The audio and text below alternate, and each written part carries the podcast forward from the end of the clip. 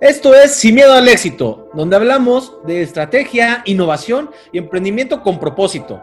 Soy Jorge Cuenca, un experto en tronar negocios. Este podcast muestra todo lo que está debajo de la punta del iceberg del emprendimiento y la innovación, historias reales que suceden en el camino, cosas que no te dicen en las escuelas ni en los libros.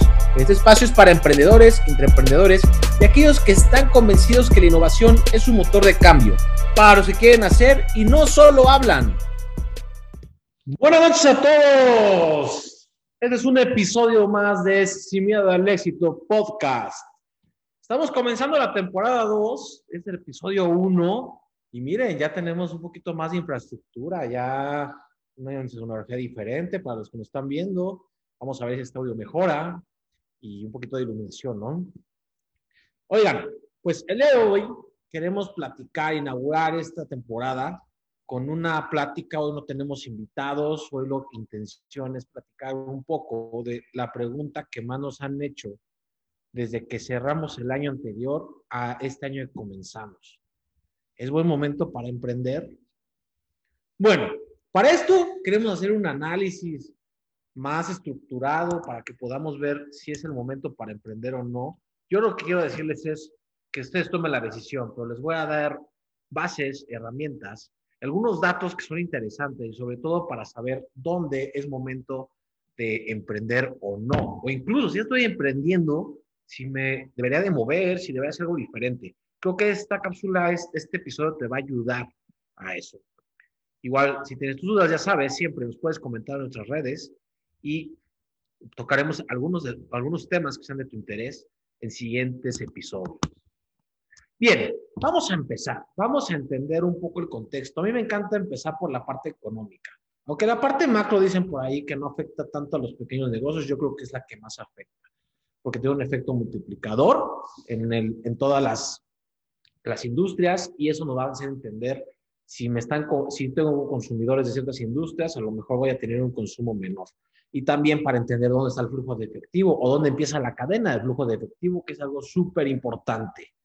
Bueno, ¿cómo viene el 2021? Vamos a entender primero el contexto. 2019 fue un año para México donde tuvimos un crecimiento, un, decrecimiento del menos 0.14% según el INEGI. No es una baja grave, pero sí es una, un, problema porque estamos hablando de un país completo, una economía completa no creció. Entonces, eh, evidentemente fue un año de transición, es complejo. Aún así, eh, fue una alerta roja, ¿no? ¿Qué va a suceder? Y luego apenas vislumbraba el tema de la pandemia. Está, estábamos hablando que por ahí de febrero llegó el primer caso a México, pero ya en diciembre ya se, escuchaba la pandemia, venía, se estaba expandiendo. En ese momento estaba considerada una epidemia en Asia, todavía, en, la, región de China. Posteriormente, pasó a, otros países, por lo tanto, el riesgo fue latente y llegamos a febrero, 28 de febrero, recuerdo, es cuando se, se habla del primer caso en México. Y comenzaron a, a, tomarse algunas medidas de precaución muy laxas. La realidad es que la, los reguladores en cuestión de salud no tuvieron un gran, eh, no, no, fue tan oportuna su acción. Y eh, esto nos trajo, bueno, una contingencia un poquito acelerada. No sé si recuerdan ese, ese marzo, eh, íbamos, nos íbamos de puente, nos vemos el próximo lunes y no sucedió. Y seguimos en esta contingencia. Bien, eh, este año 2020 que cerró, tuvimos una contracción un poco grave, porque estamos hablando de una contracción del menos 9% del PIB. ¿Esto qué significa? Que ya eh, hemos acumulado, ¿no? por lo menos un menos 14% del año anterior y un menos 9% de este. ¿sí? No se sumen, pero sí, tenemos que entender que ha habido contracción. Más o menos, ¿cómo se sitúa esto? Las actividades primarias, todas las que vienen de, extracción del campo, este, y demás, eh, este, eh, afortunadamente lograron todavía tener un crecimiento, muy poco, desde el 3%, pero fue un crecimiento, pues, eh, digamos, todavía digno, ¿no? A pesar de, la, de la pandemia. Y luego vino el de las actividades secundarias, que ese fue el más golpeado. Todas las actividades industriales tuvieron un gran golpe. Estamos hablando de que se, se contrajeron a un, aproximadamente un 11% de lo que estaban trabajando al año anterior. Esto ya empieza a agravar el asunto y a mediados de año todavía no se notaba tanto la contracción del sector de servicios, las actividades terciarias, ¿no? Eh, es, al final, eh, al parecer, la cifra toda la cierra INEGI, la cierra hasta, hasta, el día de mañana, el viernes, eh, pero ya estamos hablando de un aproximado del menos 8%, ¿no? Estas son cifras al, al 27 de, enero que está grabando este programa. Entonces, este, la suma de estos tres sectores fueron lo que trajeron una contracción total del 9%. Ahora bien, las buenas noticias. Eh, en algún momento del, del, año pasado comenzó la carrera por la investigación y la vacuna. La vacuna ya está empezándose a, producir y a promover. No tiene la efectividad esperada, pero bajo el, nuevo concepto que se empezó a fabricar, se ha logrado un, un porcentaje del 90% al 95% de efectividad, depende de la casa que lo esté fabricando. Eh, ya, se, ya se espera un, un un inventario para México, ya está asegurado, eh, digamos, en físico un millón de, de vacunas por lo menos. Eh, ya, al día de hoy ya, ya estamos llegando a los rangos de 700 mil vacunas aplicadas en su primera dosis. Entonces, eh, pues ya empieza a haber ahí una esperanza, se, se, se habla de, de, un aseguramiento de inventario, que ya está palabrado con, algunos laboratorios. Al parecer se va a lograr cubrir el, el 10% de la población ya con este inventario asegurado. Y se habla de una negociación que está haciendo con el gobierno de, Rusia para poder traer 24 millones más de vacunas, ¿no? Como, se como escuchan, la realidad es que no se, al, a enero, a finales de enero del 2021, todavía no hay una certeza de cuántas vacunas van a llegar, pero sí sabemos que ya a, a, estamos hablando de que un, un 20% de la población podrá ser vacunada. Como, como las campañas de casi todo el mundo, se eligió primero a la primera línea, la, al sector este, de salud, y eh, personas vulnerables, ¿no? que normalmente son, que son mayores de, de, los 60 años y también que tienen un padecimiento crónico degenerativo. Bien, bueno, todos estos datos es para entender un poquito cuál es el contexto. Sé que es un poco aburrido, pero también es necesario conocer estos números, estar conscientes, porque eso es lo que nos va a decir cuál es la aceleración. Ahorita van a ver por qué es relevante estas cifras. Más adelante vamos a platicar cuáles son las consecuencias de que tengamos una vacuna lista o no. Ahora bien, más o menos para que tengamos una idea. Eh, al día de hoy se dice que, que creció la, la, deuda externa, no es que haya crecido realmente, es que el 25% de la deuda externa está en moneda, en divisas extranjeras y pues sí, hubo una, una, un aumento en dólar, euro y libras esterlinas, por ejemplo, eh, que, que, ha generado que la deuda se vea un poquito más grande, ¿no? La realidad es que la deuda pública cerró el 2020 en un 53.3% del PIB, sí rebasa el 50%, pero también hubo una, una, disminución de este. Y la recaudación fiscal parece ser que va a ser entre el 13 a 16% del PIB. Es, es, son, son, los datos que se tienen en expectativa para este año. Vamos a tener una inflación entre el 3 y 3.5%. Y no, la inflación no es mala, la inflación es buena. Está muy chido que tengamos inflación, porque significa que se está acelerando la economía y eso es bueno.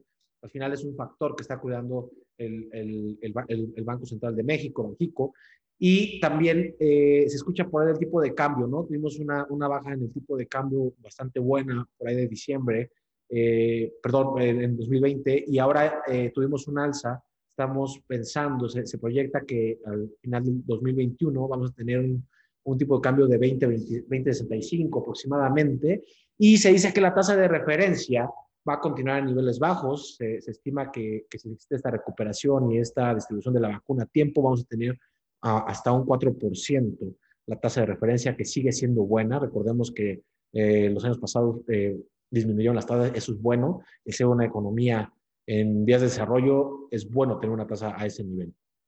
Somos, nos, nos vemos muy competitivos en, en, el mercado internacional.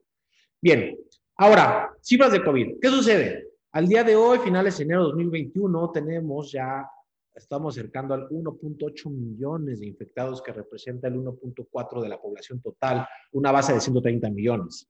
¿sí? Y hay una mortandad de 150 mil muertes aproximadamente, que está representando un 8.5% de muertes de, de, acuerdo al nivel de infectados. ¿sí? Esto es, es, un, es un número muy grande, somos también una población muy densa, eso también lo, lo ha complicado y sí, los focos rojos son las ciudades más pobladas y más densas, esa es, esa es la realidad, ¿sí? Entonces hay que entender cómo es que está funcionando este, este, este, este coronavirus y, y, y, cuando llegamos a la etapa de COVID en los pacientes para, para saber hacia dónde nos tenemos que mover. Ahora sí ya, Ya vamos a olvidarnos de estos números aburridos que espero que de algo se hayan servido y tengan un resumen muy eh, sintetizado acerca de, cómo vamos a tener este 2021 en cuestión económica. Ahora les quiero hablar un poquito sobre cuáles son las consecuencias que está trayendo. Vamos a hablar primero de lo negativo. Mercado, ¿cómo se ve?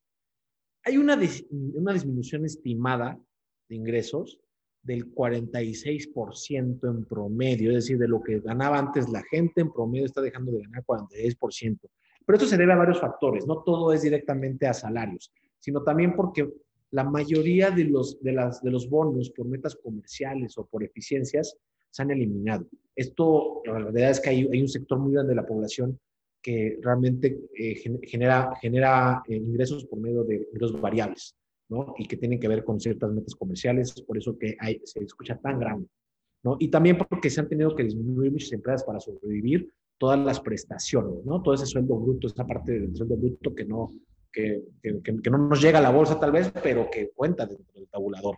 Y también, pues sí ha visto, sí ha habido un, un rango de sueldos menor, eh, una encuesta para mi pymes para entender más o menos en qué rango se había disminuido, se habla de un 20% en promedio, la, todas las, las, empresas han disminuido los, los, los, los, sueldos de los empleados. Ahora, se dice que eh, el, año cerró con, con, con 1.1 millones de empleos formales perdidos. Eh, se estima que el, cierre a diciembre, que todavía no lo tenemos reportado, estamos terminando enero, eh, vamos a estar sobre 1.3 millones de empleos formales perdidos.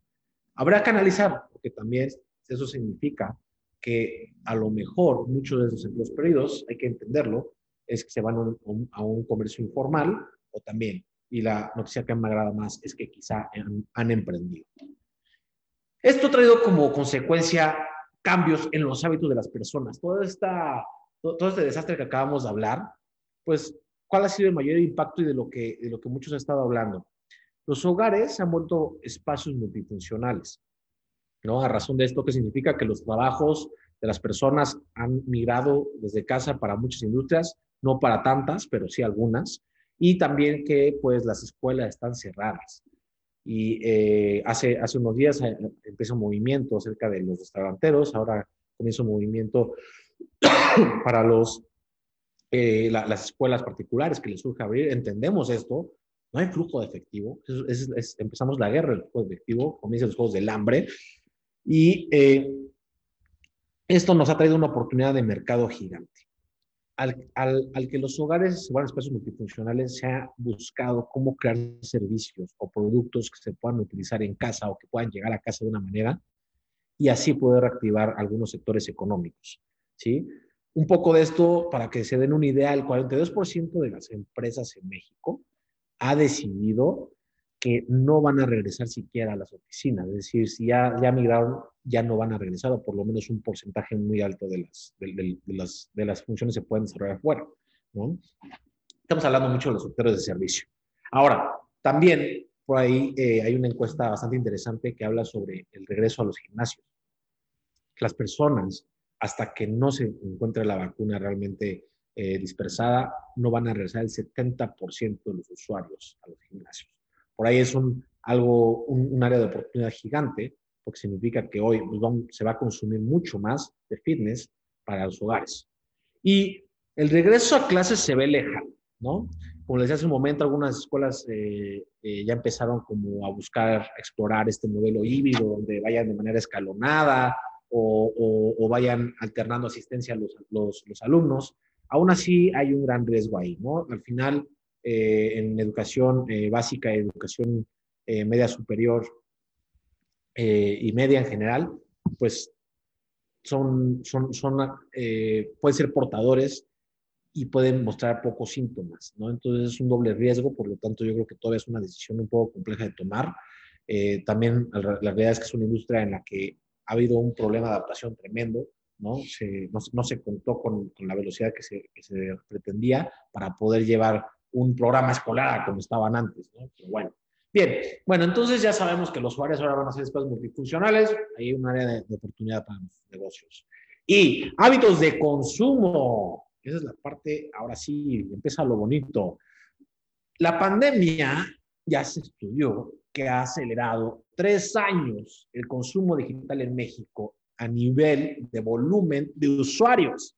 Eso está chingoncísimo, porque ¿qué crees? Al día de hoy, tú ya puedes vender más lejos, sin fronteras, porque tu, tu, geografía es Internet.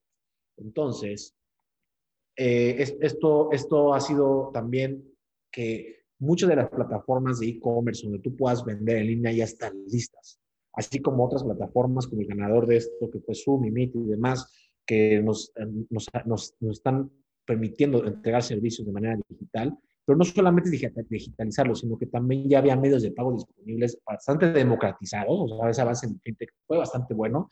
Además de que las redes comerciales ya no tienen que ser totalmente físicas y ha habido una aceleración de inteligencia artificial, de deep learning en las industrias de comercio, por lo tanto se ha acelerado de esta manera. Entonces, eso es una gran noticia. No te digo todavía que te vayas por ahí, pero te voy dando algunos datos que te pueden servir para que te atrevas a emprender este año. Ahora bien, eh, el, el, el, momento donde más explosión hubo de las apps de compras, estoy hablando de las de delivery y también de las de, de, de, entrega, de compra de productos de entrega a domicilio, como Mercado Pago, como Amazon, como AliExpress, entre otras. Eh, de, en México, de mayo a julio de 2020, hubo un aumento del 90% de usuarios. Significa que, lo, que prácticamente se duplicó el número de usuarios en solamente dos meses. Quizá tuvo que ver que se rompió la barrera de la confiabilidad de, las plataformas y además todo esto, el, usuario no dejó de comprar, es decir, no fue necesidad de una sola ocasión, sino no. Yo creo que hubo, las plataformas estaban preparadas para estudiar los hábitos de consumo y eso nos ayuda mucho. Entonces ahí les doy otro tip. Por ahí son canales que, que se deben de explorar, no vender lo que todos venden, sino buscar productos que no están vendiendo ahí no, no, y, que, realmente tiene una demanda el mercado. Y bueno, algo interesante, se hizo una entrevista en, la, en la que se puede estimar que el 35% de los usuarios de estas apps van a continuar, aún termine la pandemia, significa que han adoptado la app, ¿no? Bien, entonces, ahora, ¿es momento de emprender o no? Eh, se hizo una, una, encuesta eh, por medio de un fondo de inversión que estuvo platicando con varias empresas de micro, pequeñas y tirándole a medianas, donde se decía que el flujo de efectivo va a ser el pedo más grande de, este, de esta pandemia. Eh, los, los, empresarios, los emprendedores han comentado que el, el, la razón de la, del, de la falta de flujo de efectivo va a ser la baja en ventas, eh, este fue el 78% de los encuestados, o sea que sí parece ser que, que todos coincidimos con, con, el mismo desmadre. Y el problema del financiamiento, para financiar las operaciones.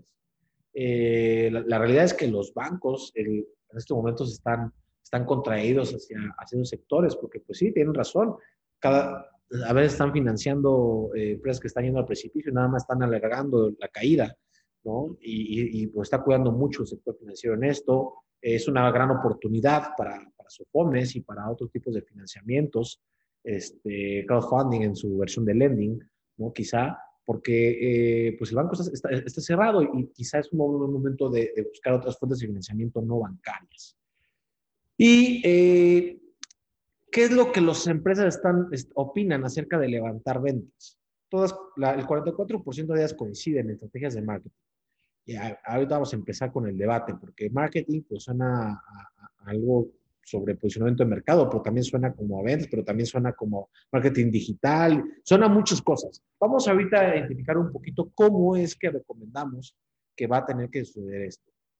Bien, uno, vamos a tener que tener como premisa la adaptación al usuario y no al usuario educar. Antes podíamos ofrecer productos y servicios de alguna manera eran tangibles, ¿no? Tú, tú ofreces un servicio, pero era un local, un espacio donde tú lo, tú lo dabas. Ahí, la realidad es que el usuario, tú, lo, tenías la oportunidad de educar. En este momento, no. Vamos a tener que empezar a pensar en esa, adaptarnos al usuario, como por ahí dicen, no van a subir unos fuertes, sino los que mejor se adaptan. Es una gran oportunidad porque muchos de los grandes, con, tan, con tanta infraestructura que tienen, no van a poder adaptarse. Es un elefante blanco que tiene eh, un capital humano ya contratado con otras habilidades que no son adaptaciones al usuario. ¿no? Eh, al día de hoy vamos a tener que volver a estudiar su comportamiento ante ciertos estímulos, poder entender qué es lo que necesitan, eh, no nada más con una encuesta, sino eh, poder comprobar su comportamiento. Esto significa que ya no se va a tratar solamente de hacer encuestas para ver qué me responden o, entrevistas, sino realmente simular el, producto, el servicio, para que podamos observar si realmente lo está consumiendo o no. Tenemos que llegar a ese nivel. Eh, tenemos que entender que el usuario de hoy, los nichos se fragmentaron y lo que sucede es que se fueron uniendo. ¿Qué significa esto? Que hay necesidades que se rompieron, pero hay otras necesidades que nacieron y como todos estamos bajo una situación mucho más similar o se parecen más nuestra situación en nuestros estilos de vida, idea que los nichos de mercado ahora son más grandes, diferentes, pero más grandes. Entonces, podemos resolver necesidades que tienen en común muchos más usuarios para poder lanzarnos en el mercado. Esto significa que al estudiar el comportamiento de los usuarios en esta nueva etapa, en este nuevo, en este nuevo comportamiento que están teniendo, es entender cuáles son los comunes denominadores en ese estudio de comportamientos para poder entrar a industrias mucho más grandes. ¿sí? Y, la, y la tercera, tenemos que entender cuánto está dispuesto a gastar el usuario y no cuánto gana. Estamos viendo que hay una crisis económica, que hay recesión. Evidentemente, no nos podemos basar en cuánto gana, sino en cuánto está dispuesto a pagar por lo que le estoy ofreciendo. A lo mejor gana 10 o gana 100, pero está dispuesto a gastar los 10 en mí, ¿por cuál me voy? Siempre porque está dispuesto a gastar más en lo que yo estoy, en lo que yo estoy haciendo, no, no en el mercado en general. Esa es la gran diferencia eh, en, en, cuestión de estudio. ¿Por qué? Porque, porque va a haber una crisis de flujo de efectivo. Entonces, quizá no estamos vendiendo por flujo, quizá estamos vendiendo por ganar audiencias y estamos vendiendo por que a lo mejor se van a, incluso endeudar por ocupar lo que estamos vendiendo. Ahora, todo sí es enfoque digital, ¿sí? Totalmente de acuerdo, es la segunda recomendación. Pero a ver, enfoque digital no es nada más contratar una plataforma para ofrecer el servicio y ya, ya, ya estoy siendo digitalizado. O solamente subirme a una aplicación donde, por la cual yo pueda vender. ¿sí? Vamos a tener que entender que el, lo, que antes era el e-commerce, pues al día de hoy ya es la manera de vender. ¿Qué significa esto? Que vas a tener que tener un espacio donde, donde tú puedas abrir tu propia tienda digital y aprovechar todos los plugins. ¿Qué es esto? todas las maneras de comunicarte hacia fuera y todas las maneras de cobrar. Ponerle disponible todas las maneras de, cobro al, cliente. Esto te va a permitir permanecer en el mercado.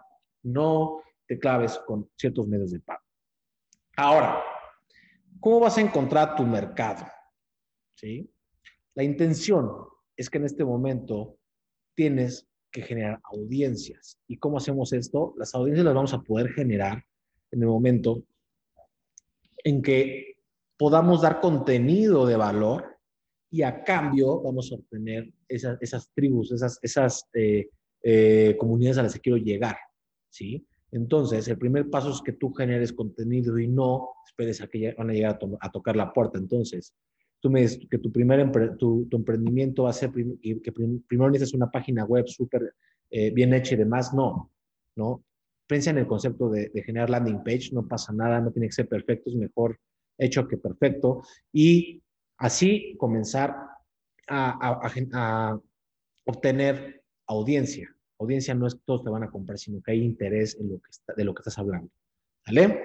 Bien, el siguiente punto y la tercera recomendación que te queremos hacer es que en este momento las marcas tenemos que ser mucho más cercanas con los usuarios. Eso significa que las personas tienen más confianza con personas. Por lo tanto, te propongo que empieces a buscar a tu embajador de marca o te vuelvas tu embajador de marca. ¿Sí? Es mucho más fácil que te puedas comunicar con los demás y es lo que estamos buscando, ¿no? Por esa falta de interacción que estamos teniendo, es una manera de poder atraer mucho mejor y poder crear tus propias audiencias, ¿no? Eh, recuerda que los pasos a seguir en este momento es la generación de audiencias, contenidos de mayor valor y crear de prospectos. Y si los prospectos no te compran, lo que tienes que hacer es crear embajadores de marca. Entonces, no te claves y te digas, ah, un prospecto que no me compra lo desecho. No, un prospecto que no te compra, el siguiente paso es que te lo vuelas embajador. Embajador no es que lo vayas a meter a un pedo de una cadena y un multinivel y todos estos demás. No, es ese, ese, ese embajador, esa persona que va hablar bien de ti ya se quedó en la mente que tú eres la persona adecuada o tu marca es la, adecuada para recomendar. Es decir, cuando alguien hable de la necesidad que tú sí resuelves, te puedan recomendar en ese momento. Por eso tanto insistencia en el contenido de valor. Vale mucho la pena. Y nada más un dato curioso, HubSpot hizo una, una, una encuesta y, eh, bueno, ellos incluso hicieron un, un estudio dentro de su, de su, plataforma y se dieron cuenta que hay un crecimiento de apertura de correos electrónicos, es decir, mailing de 289%. Entonces, sí, el correo está de vuelta. Por alguna extraña razón, la pandemia lo trajo de vuelta. Era algo que era una herramienta que no se utilizaba y se ha vuelto a utilizar. Eh, ahora, eh, el, hay, algo muy importante que está sucediendo en, el consumo masivo, que se está enfocando más en lo personal, ¿sí? Eh, todo lo que tenga que ver con desarrollo de la persona y cuidados comienza a tener un auge muy fuerte, ¿no? Ya no es tanto eh, qué gano yo si lo consumo, sino qué me va a ayudar a hacer más si lo consumo. Sean las relaciones eh, esta parte comercial está volviendo más que transaccional, se ha vuelto relacional. Se dan cuenta, no he dejado de hablar sobre crear comunidades y audiencias y demás, no suena muy a marketing digital, pero esto ya existía antes. El tema es que hoy es la manera más eficiente, óptima y con un bajo presupuesto para poder empezar a emprender. Eh, y un tip que también les quiero dejar, nos encontramos una estadística muy cagada de Pinterest que la frase de mantener un estado positivo se ha vuelto, ha crecido un 67% durante esta pandemia. Eso significa que las, que las personas están buscando más allá de lo estético, como les decía, de lo transaccional, como mantenerse en un estado positivo, como esa búsqueda del bienestar. Cagado, ¿no? Antes vivíamos en un mundo tan acelerado que no nos damos cuenta de eso y ahora está ganando terreno. Y les recomiendo, y les digo que es un nicho que se está abriendo para principios de este año, ¿no? Ya no, hablen, ya, ya no intentemos replicar modelos nada más de cosas que, que funcionaron el año pasado, sino empecemos a ver hacia adelante. Bien, se nos está agotando el tiempo, pero tenemos que quedarnos con esta idea súper clara. Les quiero dar tres puntos súper importantes de cómo cambió el mercado para que los analicemos y nos basemos en eso para crear nuestros modelos de negocio. Antes, cuando tú tienes una relación con, con, un, con un consumidor o con tu mercado, tienes una comunicación bidireccional, un intercambio. El día de hoy eso ya no existe.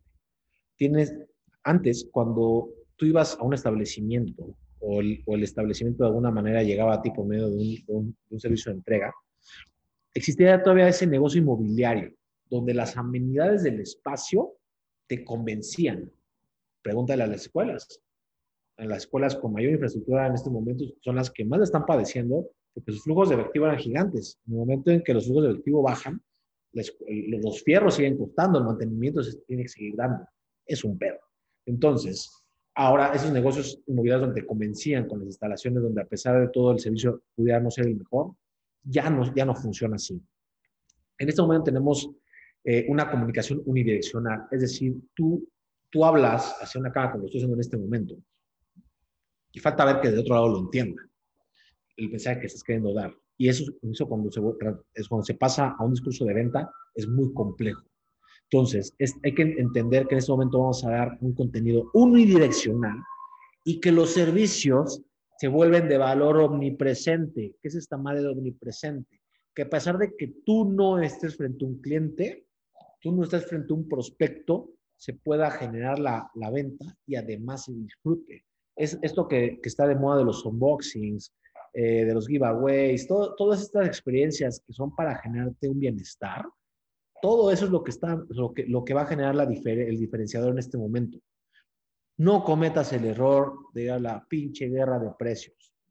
Las recesiones económicas es donde se afectan más las industrias. Las industrias se caen en el momento en que el de al lado ofrece unos centavos más barato que tú, y luego tú ofreces más, más barato, y el otro más barato, y luego tu oferta de valor está basada en descuentos. Eso no genera nada a la industria, la rompe, entiéndelo. Bien, segundo punto, quiero cerrar esto, es que hemos pasado de un enfoque de control de la entrega, de gestión de riesgos, es decir, donde el negocio tenía todo el control de su lado y tenía todo un espacio para poder gestionar, eh, poder prevenir ciertos riesgos en su establecimiento o a la hora de, dar el servicio. El día de hoy se, se vuelve una prevención de experiencia y un aprendizaje acelerado y profundo de los usuarios. Es decir, todos los productos van a evolucionar muchísimo más rápido porque vas a ir aprendiendo después de cada entrega, después de cada sesión, después de cada lo que quieras que estés entregando, ¿sí? Y eso te va a hacer que el producto va a tener que ser incremental a una, a una mayor velocidad. ¿sí? Entonces, cuando tú vas a entregar un servicio de manera digital o por medio de un tercero que te va a ayudar a hacer la entrega, tienes que tener una prevención a la experiencia, es decir, cómo lo siente, no nada más si lo compró y lo recibió, sino una vez que lo recibió, cómo lo sintió, establecer un canal de comunicación para poder obtener información de qué, de si funcionó o no funcionó, y en ese momento vas a tener un alto diferenciador, mientras no. Ya no nos vamos a encargar solamente de si entrega o si llega al usuario, sino es cuánto puedo aprender de él en este momento. Esto existía antes, ¿eh? no es nada nuevo más bien se aceleró, como les decía hace un momento, es una aceleración. Entonces ya no estamos hablando de tendencias que van a suceder un, año después, estoy hablando de tendencias que van a suceder después de cinco o seis años después del 2020. Y por último, la última lección, entrega de valor en el lugar, experiencia de usuario. Ahora lo que vamos a hacer es despertar emociones poniendo una entrega a distancia y crear expectativa por medios digitales. Es decir, para que yo genere un vínculo de conexión con mi usuario a la hora de generar una venta, no es nada más saber que le llegó, sino cómo le voy generando expectativa cuando, cuando esté en camino. ¿Esto qué significa? Que vamos a estar en el top of mind de las personas y así, cuando la experiencia se lleve a cabo, vamos a, a lograr un choque emocional positivo. Entonces, ahora no nada más se, vuelve el, delivery, el momento de que sucede la clase, la sesión, el, el, servicio que se va a dar, eh, la entrega del producto, que vaya al, al, aparador. No. Ahora en este momento es el momento en que logramos por fin conectar y que se genera la compra. Ahora tengo que generar ese vínculo durante ese camino y es para que ese vínculo venga de vuelta con la retroalimentación y con la mejora que tengo que tener para hacer un, un modelo de negocio realmente diferenciado. Entonces, en conclusión, es el mejor momento para emprender. Solamente ten en cuenta estos puntos que te acabo de, comentar. Espero que te hayan servido de algo desde, desde, el análisis macro que se ha hecho hasta cuáles son las consecuencias de esta pandemia y también qué es lo que va a suceder este año y, por supuesto, cómo sí se puede emprender no, no, no son las condiciones óptimas de acuerdo a lo establecido, pero yo creo que en este mundo cambiante de alta incertidumbre estamos en el momento perfecto. Muy bien, se nos ha acabado el tiempo, vamos a estar en siguientes capítulos, eh, tenemos invitados expertos que van a hablar sobre cómo hacer esos modelos de negocios en futuro, cuáles son las megatendencias, cuáles van a ser eh, la evolución económica del país, e incluso internacional, ¿no? Porque como les decía, el día de hoy ya podemos emplear nuestras ventas a otros niveles porque ya nuestra geografía es Internet. Ya no es si pasaron o no, no pasaron enfrente de mi local o si no están en el, área de distribución que yo tengo. Eh, vamos a estar platicando sobre todos tus servicios en los siguientes, en los siguientes episodios. También si, si quieres saber sobre otros temas, por favor, escríbenos, dinos. Recuerda, estamos en redes sociales como Play Academy MX, en Facebook, en Instagram y en LinkedIn. También nos puedes eh, encontrar en YouTube como Play, Play Academy MX y no olvides suscribirte a nuestro podcast si es que nos está escuchando por ahí. Estamos en Spotify, en iTunes, en Google Podcast, todas las plataformas eh, de, podcast. Y bueno, no me queda más que eh, recordarles que el 26 de febrero empezamos nuestro programa de emprendimiento. Son 21 horas de entrenamiento para que puedas desarrollar de una idea a realmente un modelo de negocio. Te, la propuesta de valor de nosotros es que puedes desarrollar en estas sesiones un modelo de negocio para que estés listo para salir a vender. Y bueno, no me queda más que agradecer en producción a Ani Osorio que nos ayuda y a Carlos Lorenzo que está en la edición. Y recuerda, nos vemos la siguiente semana en esto es Sin Miedo al Éxito. Este podcast se creó en Play Academy la escuela de innovación con propósito. Esto no es solo inspiración, tenemos para ti más herramientas y contenido. Nos vemos en Facebook, Instagram, LinkedIn, YouTube, donde nos puedes encontrar como Play Academy MX.